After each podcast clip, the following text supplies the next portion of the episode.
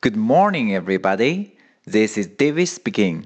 大家好，我是 Dave 老师，欢迎来到乐成红恩线上口语团 A 组 Day Twelve. Here we go. 小萌不小心将小新的书从桌子上碰掉了，看看小萌是怎样向小新道歉的吧。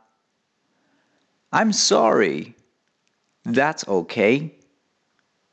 OK， 小萌说的是 "I'm sorry, sorry，对不起。I'm sorry. That's okay. OK，完整来一遍。I'm sorry. That's okay.